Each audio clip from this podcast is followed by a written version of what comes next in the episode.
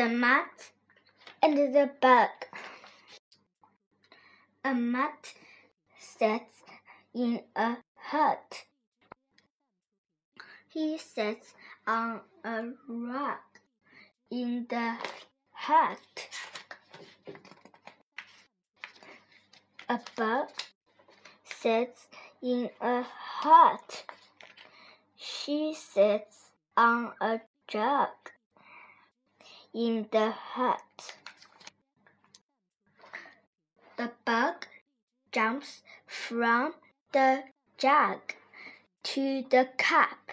She jumps from the cup to the mutt. The mutt gets mad at the bug. Get off me! I do not like to play with you. Get off. The bug is sad. I am sad. You do no, not like to play with me. The mutt jumps up. Get off me. The cup likes the bug.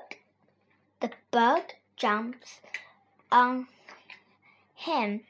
the bug jumps on him.